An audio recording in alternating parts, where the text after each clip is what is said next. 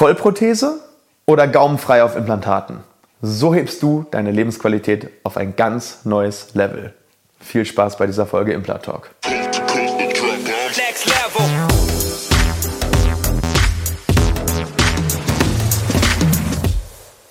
Hallo liebe Community, mein Name ist Dr. Stefan Helker und ich heiße euch herzlich willkommen bei der Audioversion unseres erfolgreichen YouTube-Formates Implatalk. Sollten dir die visuellen Einblendungen an der einen oder anderen Stelle fehlen, komm gerne nochmal auf unseren YouTube-Kanal und schau dir das passende Video an. Und jetzt viel Spaß mit dem Podcast. Ja, wie kann ich mit einer gaumenfreien Prothese oder gaumenfreien Zahnersatz meine Lebensqualität extrem nach oben schrauben? Und warum schmeckt das Essen dann wieder so, wie es sollte? Herzlich willkommen bei Implatalk. Heute geht es um genau dieses Thema. Vorteile von gaumenfreiem Zahnersatz gegenüber einer klassischen Vollprothese. Und wir werden heute darüber reden, gibt es nur Vorteile? Ja, eigentlich gibt es nur Vorteile. Denn normalerweise kennst du das, wir machen immer Vorteile, Nachteile. Das ist ganz richtig. Ähm, aber mir ist wirklich kein einziger Nachteil eingefallen, außer gegebenenfalls, dass es natürlich etwas mehr kostet. Aber auf der reinen Nutzenseite gibt es da keine Nachteile. Also machen wir heute ein Video darüber, welche Vorteile bietet gaumenfreier Zahnersatz auf Implantaten gegenüber einer Vollprothese.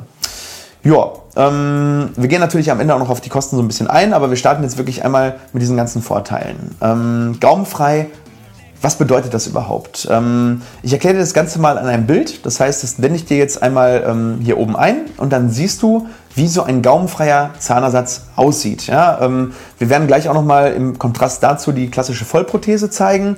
Ähm, aber jetzt haben wir erstmal hier diese gaumenfreie Prothese, die du siehst. Und da kann man natürlich verschiedene Verankerungselemente in diese gaumenfreie Prothese machen. Ich habe dir jetzt hier mal zum Beispiel eine eingeblendet, ähm, das ist eine sogenannte Locator-Prothese und du siehst, dass man da ähm, diese kleinen Locator oben in diese Prothese eben einarbeitet. Und ja, warum ist denn eine Gaumenbedeckung überhaupt normalerweise notwendig? Und ähm, ja, dazu schauen wir uns das Ganze mal an anhand eines Beispiels. Ähm, du kennst das vielleicht, wenn du zwei Glasplatten aneinander packst und du machst sie so ein bisschen nass, dann passiert folgendes. Durch diesen Effekt, der entsteht, wenn du die Glasplatten aufeinander packst, ähm, auf molekularer Basis entsteht so eine Art Klebeeffekt. Ne, das kennst du vielleicht, wenn du versuchst, die dann zu lösen, geht nicht, du musst sie gegeneinander so lösen. Und ähm, deswegen funktioniert das auch im Oberkiefer. Du hast auch diese genaue Passung im Oberkiefer und das Gaumensegel nach hinten fällt so ein bisschen ab und sorgt dafür, damit so für so eine Art Unterdruck halt. Das heißt, wenn du versuchst, das zu lösen, entsteht ein Unterdruck und dadurch ähm, wirkt sozusagen dieser Unterdruck dem, Ab, Ab, dem Abfallen oder dem Ablösen der Prothese entgegen. Ja?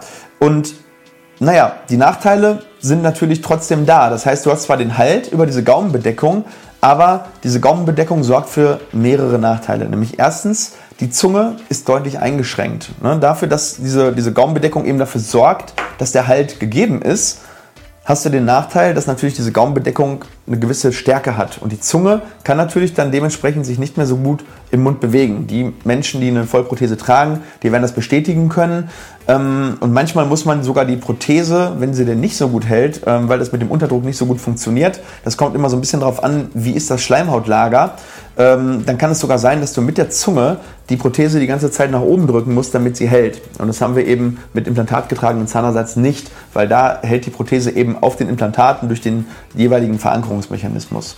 Das zweite ist die sogenannte Phonetik. Phonetik bedeutet, die Lautbildung innerhalb unseres Mundes ist ganz ja, entscheidend davon abhängig, ähm, wie kann ich die Zunge an gewisse Strukturen pressen, um damit gewisse Laute zu erzeugen.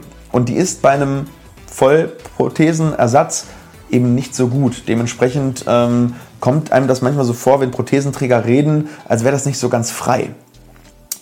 Dritter Nachteil, ja, und das finden sehr, sehr viele Patienten als den aller, allergrößten Nachteil, das Essen schmeckt nicht mehr. Und das liegt daran, ähm, dass ich nicht nur mit der Zunge schmecke, sondern auch mit dem Gaumen. Und wenn ich den Gaumen komplett bedecke, dann schmecken die Speisen plötzlich so fad und irgendwie schmeckt nichts mehr so richtig.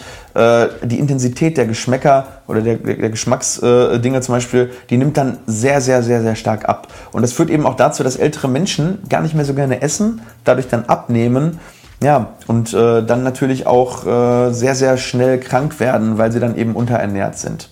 Und das vierte ist eben, ja, das mit dem Saugeffekt gibt es, das ist auch in den meisten Fällen funktioniert das einigermaßen gut, aber der Halt ist natürlich oft nicht ausreichend. Das heißt, wenn ich irgendwas Hartes esse oder ich hebel auf der einen Seite, dann hebelt sich die Prothese auf der anderen Seite ab. Und ja, dann kann es eben sein, dass die Prothese eben auch in öffentlichen ähm, Anlässen, bei öffentlichen Anlässen dann runterfällt. Und dann müssen diese Patienten, die diesen Halt eben nicht haben, häufig mit Prothesenkleber nachhelfen. Und das ist, ja, das ist nicht schön. Das ist einfach nicht schön. Und ähm, wenn man das lösen kann, dann ist das natürlich eine ganz, ganz, ganz tolle Sache. Ja, aber wie lösen wir dieses Problem jetzt konkret? Im Oberkiefer bedeutet das, dass man vier Implantate setzen muss.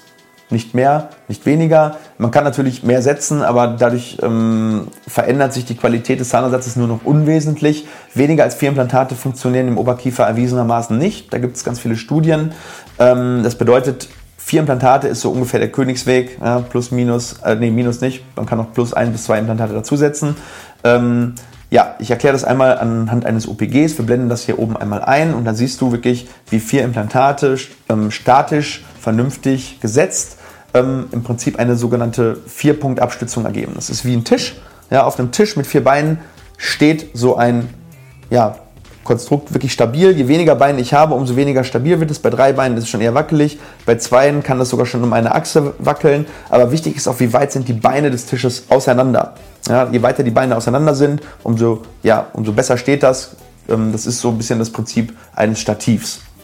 Und ähm, ja, wie funktioniert das dann? Der Saugeffekt, der ist dann eben nicht mehr notwendig, weil auf den Implantaten findet dann eben eine Verankerung statt. Das kann durch sogenannte Lokatoren, das kann durch den Steg, das kann durch Teleskope passieren. Ähm, einige Behandler machen auch noch Druckknöpfe, das, da sind wir so in den letzten Jahren ähm, deutlich von weggekommen.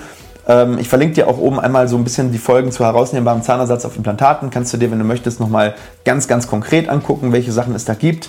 Ähm, aber es ist natürlich dann ähm, schwierig, jetzt detailliert darauf einzugehen. Dafür sind die einzelnen Videos.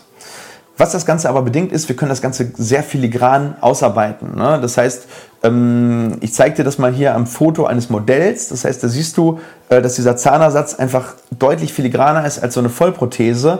Und das ist für die Zunge dann eine andere Welt, das ist für den Geschmack eine andere Welt und das ist vor allem für den Halt eine andere Welt. Ne? Das heißt, du kannst jetzt endlich wieder in ein Steak, in einen Apfel beißen und die Kaukraft steigt extrem an. Das haben Studien zum Beispiel auch erwiesen, dass die Kaukraft bei implantatgetragenen äh, Zahnersatz sehr stark ansteigt. Ähm, das liegt daran, dass die Kraft jetzt nicht mehr auf die Schleimhaut übertragen wird, sondern über die Implantate direkt in den Knochen. Ähm, da gibt es dann deutlich mehr Rückmeldung und das Gehirn sagt, okay, du kannst wieder kräftig zubeißen, da passiert nichts. Ja, das Essen wird leichter, das Kauen wird leichter, ist ein absolut geniales ähm, System. Wir haben damit viele hundert Menschen versorgt und ja, für die war das ein absolut lebensveränderndes Ereignis. Ähm, viele haben gesagt, ich kann endlich wieder essen, ich habe wieder Spaß beim Essen und ich brauche mittlerweile keine Angst mehr haben, dass sich mein Zahnersatz löst. Ähm, und ja, das ist schon eine wirklich richtig, richtig tolle Sache.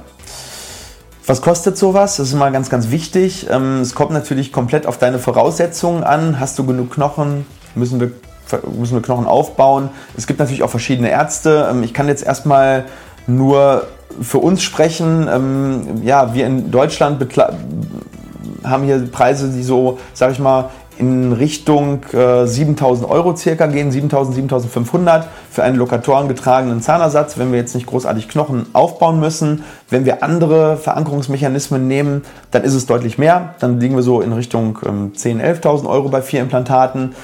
Aber so ab 7000 fängt es so ungefähr an. Und äh, ja, äh, Möglichkeiten gibt es natürlich auch, das Ganze zu finanzieren. Ähm, das ist jetzt auch nur eine Orientierung für dich. Es gibt vielleicht noch andere Ärzte, die deutlich andere Preise haben und es können Knochenaufbau dazukommen, es können andere Systeme verwendet werden. Wir können jetzt, wie gesagt, jetzt nur für unsere Implantatsysteme sprechen.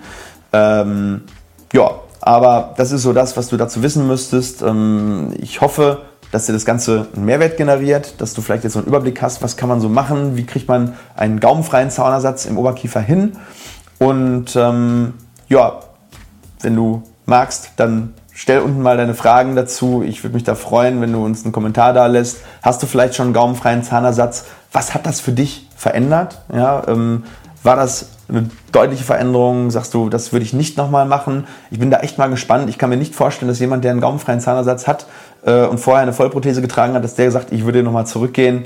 Ähm, ja, ich freue mich auf deine Kommentare. Wir sehen uns unten und äh, nächste Woche gibt es das nächste Video. Abonnier den Kanal, wenn es dir gefällt und ich freue mich auf nächste Woche. Bis dann, euer Dokelka. Tschüss.